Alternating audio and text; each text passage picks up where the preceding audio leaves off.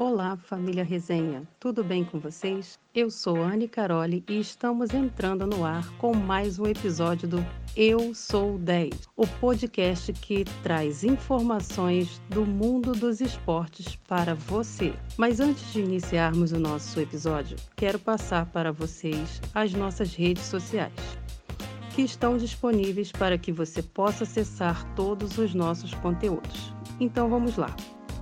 Estamos no Instagram como arroba Resenha Cabo Frio, no Facebook Resenha e além dessas plataformas disponibilizamos para vocês também um canal no YouTube que se chama Resenha na TV, com vídeos inéditos todas as terças, quintas e domingos. Então, vem com a gente e curtam nossas redes que são cheias de informação e entretenimento. Agora, vamos iniciar o nosso podcast Eu Sou 10 com Maurício Figueiredo.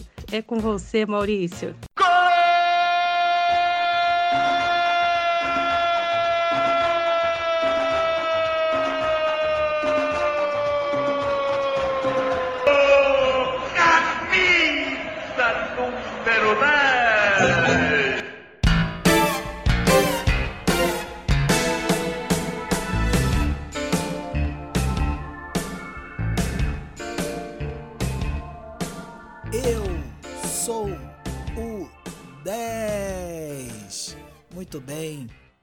Querida e querido torcedor, estamos aqui com mais uma edição do podcast Eu Sou 10.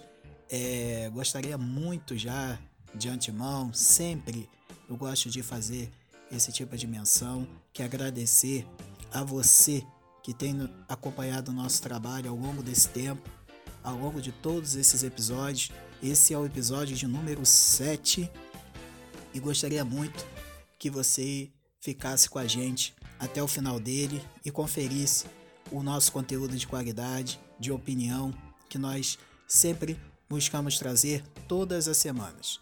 Eu sou Maurício Figueiredo e hoje, não muito diferente do, dos outros episódios, vamos ter muitas coisas bacanas, sempre nos comentários de Cíntia Couto e Márcia Rodrigues, duas mulheres de uma potência infinita e que entende muito de futebol e que vão conversar um pouco com a gente a respeito do que mais interessante aconteceu essa semana no mundo do futebol. Você já sabe, as nossas mídias sociais, a Anne Caroli já apresentou a vocês e se você por acaso não acompanhou os episódios anteriores, já te faço esse convite e você que está aqui com a gente Vamos juntos até o final desse episódio, essa meia horinha, 40 minutos. Muita coisa bacana vai rolar, tem muitas pautas interessantes e fica com a gente que você não vai se arrepender. Esse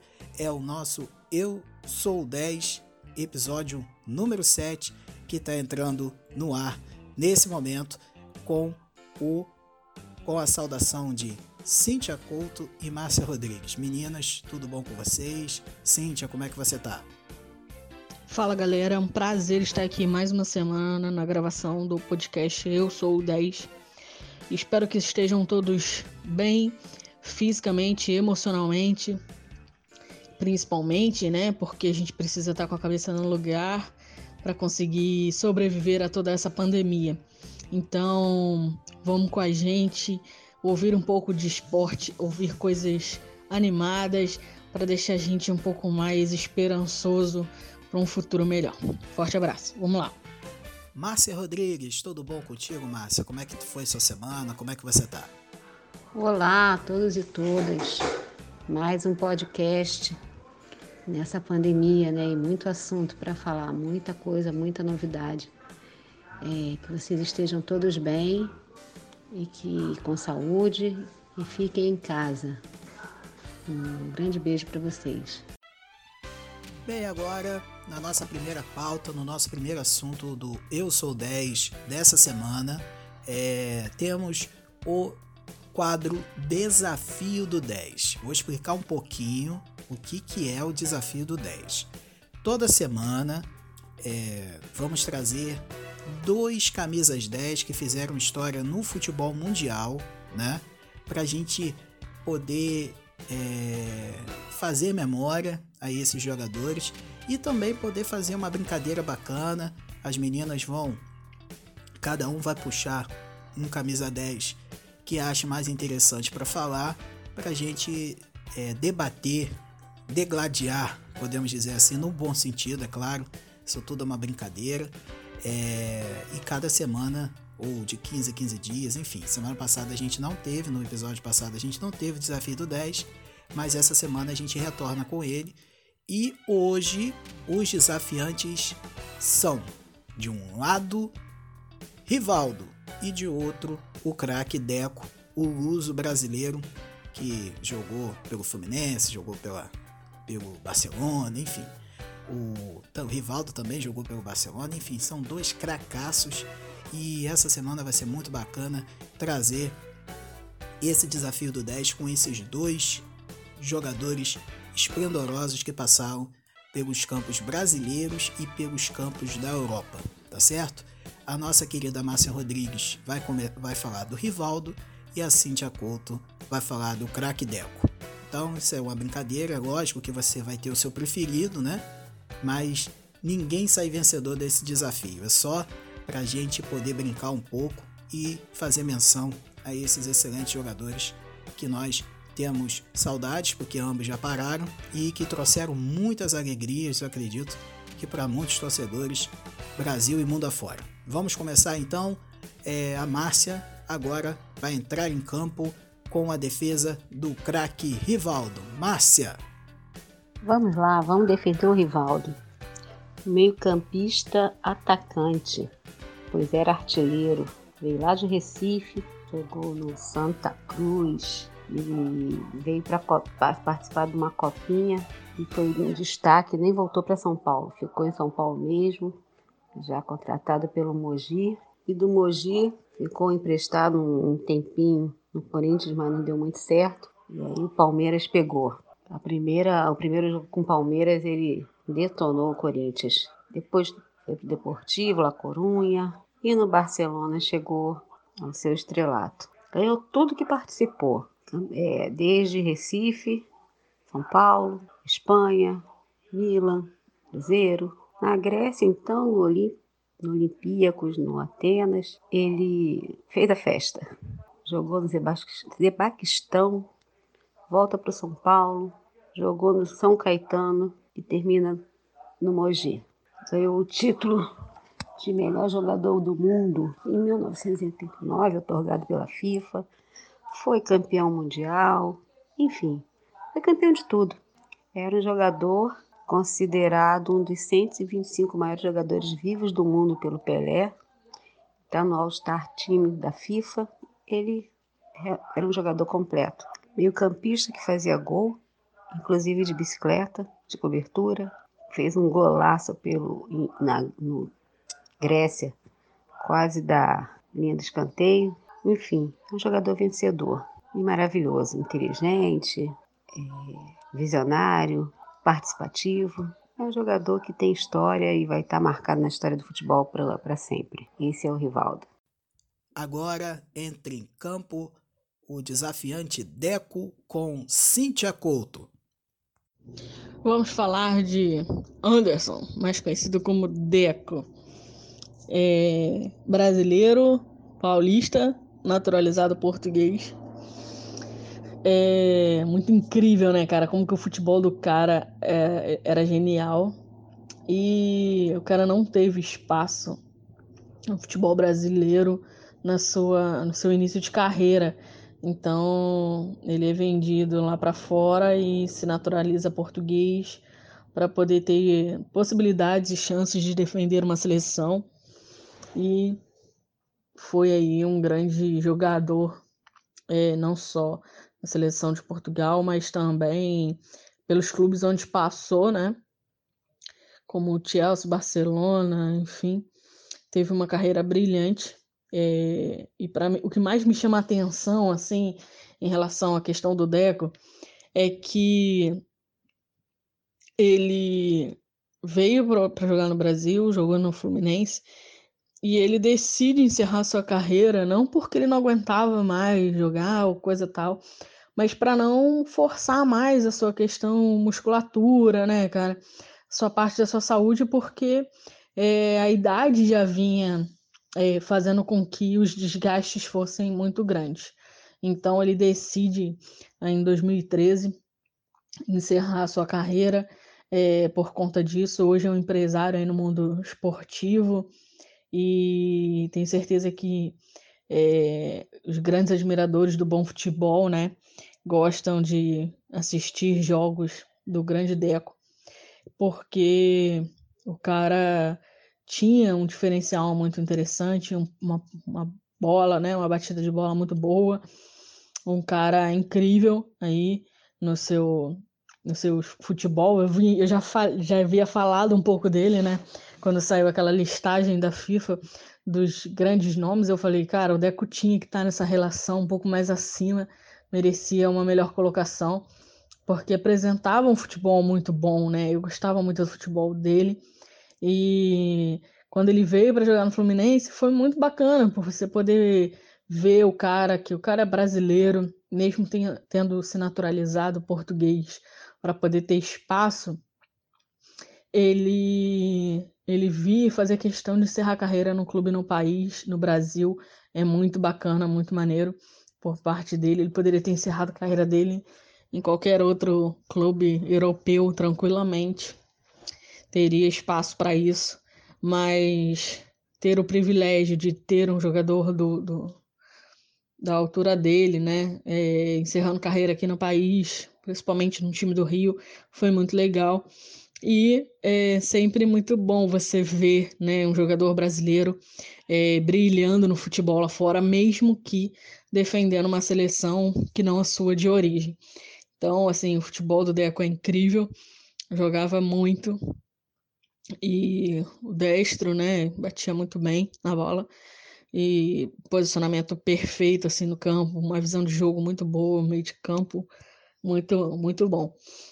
E fica aí, né, cara, essa dica para os atletas novos, né? De repente, garotada aí que tá começando a carreira agora, não desistir. O Deco passou por uma infinidade de clubes, assim, pequenos, né, no início da sua carreira. E até que num determinado momento ainda garoto chega ao Corinthians e o Corinthians vende ele para fora porque com certeza o Corinthians viu o potencial que ele tinha e que não teria como aproveitá-lo naquele momento dentro do seu elenco. Então o Corinthians tem a brilhante visão, né, empresarial de vender o Deco para um time lá fora. Então, sem dúvida nenhuma, era um jogador brilhante que poderia ter se perdido, né, se não fosse, se não tivesse essa sacada do Corinthians. E podemos aí desfrutar por anos de um jogador incrível que foi o Deco. Bem, meninas, o nosso primeiro assunto é o seguinte: é, os, os presidentes do Flamengo, Rodolfo Landim, e do Vasco, Alexandre Campelo, é, tiveram um encontro em Brasília com o presidente Jair Bolsonaro para conversar, entre outros assuntos, a respeito do retorno das atividades de treinos e também do retorno do futebol. Né? É, houve uma fotografia oficial, enfim, toda a pompa e circunstância de uma visita ao presidente e os assuntos e as pautas estavam relacionados à questão dessa volta do futebol. E nessa última quarta-feira, drones é, registraram treinamentos nos campos é, do Ninho do Urubu, ou seja, os jogadores distribuídos em campo para a realização dos treinamentos é, na área externa. É, Cíntia Couto, pode voltar treino, Cintia Couto? Pode é, essa situação de treinamentos e, e essa situação de volta das atividades ocorrer sem autorização do, da, das autoridades constituídas? O que, que, você, que, que você acha a respeito disso aí? Quanto a essa questão dos presidentes, eu eu analiso da seguinte forma: para mim, chega a ser um ato criminoso, né, leviano, porque a gente tem visto aí um problema mundial, né? E as pessoas estão com uma visão do seu próprio umbigo. né? De farinha pouco meu pirão primeiro, vamos resolver por aqui. A gente decide o que é melhor e vamos caminhar dessa forma. Eu acho que não é esse o caminho, não é o melhor caminho, não é a melhor alternativa. É, a gente vê em país como Portugal, como Inglaterra e tantos outros lugares, né? Espanha, pô, os caras estão fazendo, tendo maior cautela e com um índice muito mais baixo de mortes. Para o Brasil, os times cariocas, o Rio, é um dos lugares que mais tem né, casos e nesse momento, assim, tá tendo um avanço muito grande para os caras terem esse tipo de atitude, né? Principalmente ali naquela região de treinamento do Vasco da Gama. Então eu acho que é bem complicado esse tipo de atitude, você vê esse tipo de atitude em relação a dirigentes dos clubes, né? O Flamengo a gente meio que já vinha acompanhando desde a morte dos meninos do Ninho do Urubu, já uma preocupação deles financeira, né? Não estavam nem aí para a perda familiar daquelas pessoas, depois demitindo vários funcionários é, internos do Clube do Flamengo, muitos pais de família, muitas pessoas que necessitavam, principalmente nesse momento agora aí de crise, manter os seus empregos e não era de se esperar por menos esse tipo de atitude, né, do presidente do Flamengo. Então é decepcionante, no mínimo decepcionante, é, a gente ver esse tipo de posicionamento, né? A gente já comentou a respeito disso na semana passada do último podcast a respeito da, da votação que estava para acontecer na LERJ, para aprovação do retorno e tal, ainda é muito precoce, ainda é muito preocupante né, o avanço do, do coronavírus aqui no Brasil, principalmente no estado do Rio de Janeiro. Então é preciso repensar e que os torcedores, né, cara, é, tenham um posicionamento quanto a isso, é, revejam é, principalmente o pessoal que tem poder de voto aí dentro dos clubes, revejam todo esse tipo de posicionamento. Márcia Rodrigues, e, o... e essa situação toda do da volta dos treinamentos do Flamengo de uma forma, podemos dizer assim, forçada? É, gente, é assim, mais uma vez, o Flamengo é candidato a bola fora do, do campeonato, porque é, colocar o povo para treinar escondido é, é, isso que aconteceu. Né? Eles estão treinando escondido porque estão cometendo uma ilegalidade. Existe um decreto que proíbe qualquer aglomeração. E isso é aglomeração, isso é colocar em risco quem está treinando, os funcionários que tem que abrir lá o clube, o local de treinamento, enfim. É, então, mais uma vez, o Flamengo demonstra que não tem respeito, seus valores estão sempre ligados a questões econômicas e não dá para entender o que está acontecendo. E agora o Vasco também, com seu presidente, é, faz essa visita junto com o presidente do Flamengo ao presidente, com uma das pautas que é o retorno de atividades esportivas. E nem, nem na Alemanha, nem na Europa, eu acho que ainda é um momento propício, porque ainda estão sujeitos a, onda, a uma segunda onda da, da epidemia. Aqui no Brasil, acho que não dava nem para estar pensando nisso. Mas tudo tem sido feito por motivos eleitoreiros, né? são candidatos à, à reeleição e estão fazendo tudo para aparecer. E ainda tem gente que aplaude, então é isso que está acontecendo. É um absurdo, é uma ilegalidade, é uma falta de, de respeito, uma falta de empatia.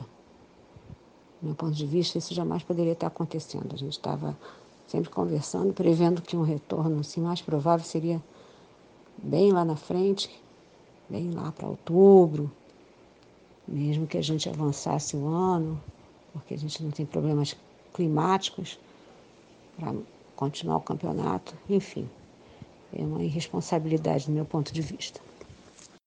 Tivemos nesse último final de semana a volta do campeonato alemão, é, o, com o primeiro jogo entre Borussia Dortmund e Schalke 04, vitória do, aliás, um passeio, né, do Borussia Dortmund 4 a 0 diante do seu arquirrival Schalke e o gol desse fenômeno que é o jogador muito, muito bom, que é o Haaland, né, um garoto de 19 anos que está arrebentando na Alemanha.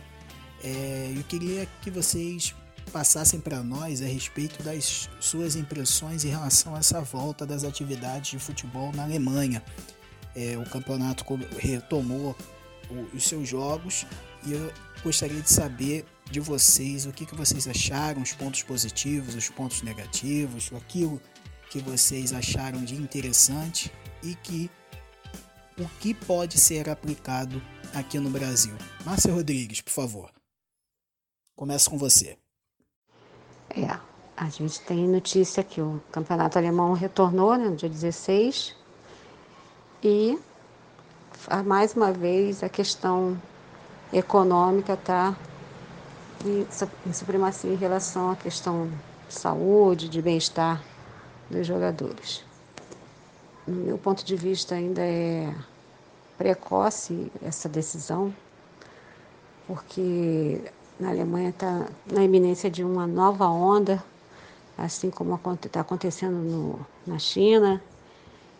E eu não sei se isso vai ser uma boa. Mesmo, mesmo com as precauções que têm sido tomadas, os jogadores vão ficar uma semana em casa, vão fazer exames, mas é, é um risco. É um risco muito grande, eu acho que não sei se é a melhor decisão, espero que sim. Mas efetivamente está acontecendo e espero que não, não haja nenhum problema grave com nenhum jogador com contato. Mesmo sem torcida, mesmo com a restrição de comemoração de gol. É, no meu entendimento, ainda seria precoce. Mas começou. Vamos aguardar e torcer para que tudo dê certo. Cíntia Couto. Em relação à volta do futebol, a gente vem falando isso já há algum tempo, né? É, lógico, o esporte é um entretenimento, seja ele qual for, é uma forma de entretenimento. Eu acho que todo apreciador do, do, do bom futebol, né, fica feliz em assistir um jogo com quatro gols, aquela coisa toda. É sempre muito agradável você assistir uma boa partida de futebol. Às vezes até aquelas peladas bravas a gente gosta de assistir, mas eu, eu sou de acordo com a Márcia, eu acho muito precoce, eu acho muito arriscado ainda. Eu eu acho que mais importante do que qualquer economia sempre vai ser a saúde da população. A gente busca muito isso, né, o tempo inteiro no, no nosso dia a dia. Então, acredito que é, precisa ser muito bem avaliado, reavaliado, é, todos esses passos daqui para frente dentro dos esportes, seja ele qual for, né, principalmente no, no, esporte coletivo, né, cara? porque eu acho que é instintivo, assim, você fazer um gol e você querer abraçar os seus companheiros para comemorar. Então, o treinamento requer de, de requer de ter companhia para ter entrosamento e, enfim, você vai ali, bate uma cobrança de, de lateral e, né, coloca a mão na bola e daqui a pouco uma outra pessoa tem um outro contato, enfim, acho que é muito é, delicado, né? E aí a gente vê muita gente falando, questionando aí pelas, pelas mídias sociais de que, poxa, se eu não posso abrir minha lojinha no meu comércio aqui na rua da minha casa por conta da contaminação, porque o futebol pode estar ali com tantas pessoas envolvidas. Então, eu acho que preciso analisar mais friamente todas essas questões, né? E readaptar tudo. Com certeza, não teremos mais uma vida normal. Eu acho que nós teremos que nos readaptar a uma nova realidade de viver em sociedade. Mas, tirando isso, eu acho que todo apreciador de futebol curte ver um bom jogo, né? o jogador Keisuke Honda, é, nesse momento de pandemia, ele não está recebendo seus salários junto ao Botafogo. Essa declaração foi do, do membro da diretoria, o Carlos Augusto Montenegro, que também já foi presidente do clube. Ele é, passou essa informação de que nesse período onde a pandemia se instalou no Brasil e no mundo, o jogador é, abriu mão dos seus salários, pelo menos até que a pandemia se solucione. Uma atitude muito louvável, uma atitude digna, é, que aumenta a minha admiração ao jogador, né? É, de maneira particular, já deixo aqui é, essa menção, né? De que é muito bacana essa atitude por parte dele. E enquanto os clubes demitem, principalmente funcionários que recebem os salários mais baixos dentro de uma hierarquia do clube, o Honda dá esse exemplo de como agir em períodos de pandemia, abrindo mão dos seus salários, que certamente eu acredito que não vai fazer falta. É lógico que todo jogador tem um, todo jogador e todo profissional tem um direito de receber os seus honorários, porém a gente sabe que o um momento é difícil, os jogadores profissionais eles recebem valores altíssimos e é, nessa situação acredito que foi uma atitude muito bacana vinda por parte do japonês Honda. Muito bem, meninas, é, o que, que vocês me dizem a respeito dessa atitude?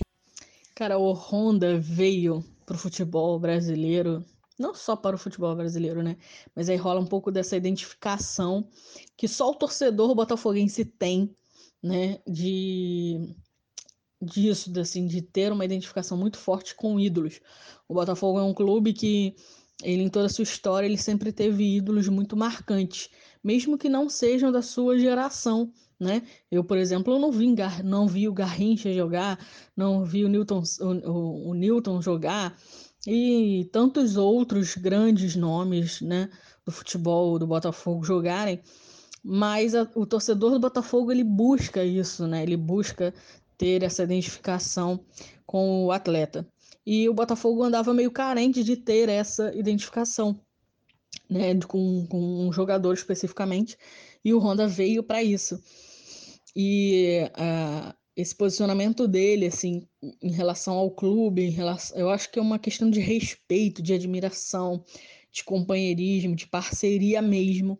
E aí a gente vê em outros casos, né, jogadores assim de, de outros setores sendo mandado embora em alguns clubes por conta de, de dinheiro e um cara com um salário alto como esse abrindo mão do seu salário no período de pandemia para que o clube possa respirar um pouco economicamente falando. Se todo jogador né, do, do futebol brasileiro fizesse isso, eu tenho certeza que os clubes brasileiros não passariam por problemas pós-pandemia, né? Porque eu não digo todos os jogadores, porque lógico, tem jogador que tem aí sua renda muito é, um pouco mais abaixo, né?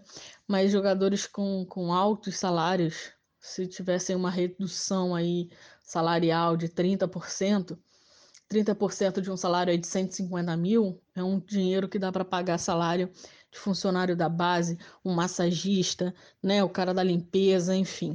É, seria uma ótima solução e fica aí, né, nossa nosso orgulho de dizer que ser botafoguense em ver a atitude de um jogador como o Honda e nos enche nosso coração de esperança e de alegria também. Então é muito gratificante. Márcia Rodrigues.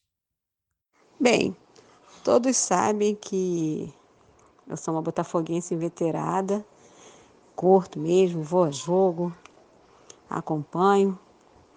Talvez por isso tenha tido esse convite de estar aqui no podcast Eu Sou 10. E a época da contratação do Honda, eu fiquei muito esperançosa e feliz, porque sabia do, da importância desse jogador e de como ele poderia render na equipe do Botafogo. E agora essa revelação surpreendente né, de ficar sem seu pagamento nesse período ainda me deixou mais fã porque além de tudo ele está mostrando que é uma pessoa solidária, né, que tem empatia e num país que não é o dele, né? Isso é muito relevante. É uma cultura, ele traz um pouco da cultura oriental que tem é totalmente diferente da ocidental. Então agora ainda sou mais fã. E acho que isso vai servir de exemplo a ser seguido por outros jogadores brasileiros que também poderiam estar fazendo alguma coisa parecida, pelo menos uma redução de salário, uma ajuda. Enfim, muitas atitudes poderiam ter sido tomadas e que até agora, pelo menos que se tem notícia, não aconteceram. Então, assim que isso tudo passar e que a gente puder estar numa arquibancada novamente, eu estarei lá e torcendo pelo Botafogo e por boas atuações do Honda. É isso. Apito final, gente, no Eu Sou 10, número 7. Muito obrigado por ter ficado com a gente até o final desse episódio. É um carinho, um carinho muito grande que nós fazemos é, esse podcast, né? Apesar de esse período tão turbulento, mas a gente se dedica, a gente corre atrás para sempre trazer todas as semanas é, um conteúdo de muita qualidade e falar de futebol, que é a coisa que nós mais amamos. Uma das coisas né, que nós mais amamos. É, se cuidem, tá certo? Cuidem daqueles que você ama, que isso tudo vai passar, gente. Essa pandemia vai passar e nós vamos voltar a viver tranquilamente como sempre fizemos. Cíntia Couto e Márcia Rodrigues, suas despedidas, por favor. Foi um prazer ter estado com vocês todos. Muita notícia, muita troca e muitos exemplos bons e muitos exemplos ruins aí, né? E a gente tem que avaliar tudo isso. E mais uma vez, fiquem em casa, se cuidem e procurem informações de fontes oficiais. Um abração. Cíntia Couto. Galera, muito obrigada pela presença de vocês mais uma vez. Foi um prazer estar com vocês nesse podcast. Se cuidem, protejam-se e né, respeitem o isolamento, o distanciamento social. Só saia de casa em extrema necessidade. Não é brincadeira esse vírus. E espero vocês na próxima semana. Beijo! É isso, gente. Vamos finalizando aqui o, o nosso Eu Sou 10. Muito obrigado e já ansioso para essa próxima semana. Vamos ter muitas coisas bacanas. Temos é, o Resenha na TV, todas as terças, quintas e domingos. Temos também o nosso podcast Eu Sou 10 e os conteúdos nas nossas redes sociais. Seja muito bem-vindo ao Resenha. Estamos sempre aqui para poder trazer o melhor do entretenimento e o melhor do futebol para você, tá bom? Tudo de bom, se cuidem. Um excelente final de semana e uma semana abençoada que virá para todos vocês. Um abraço e até!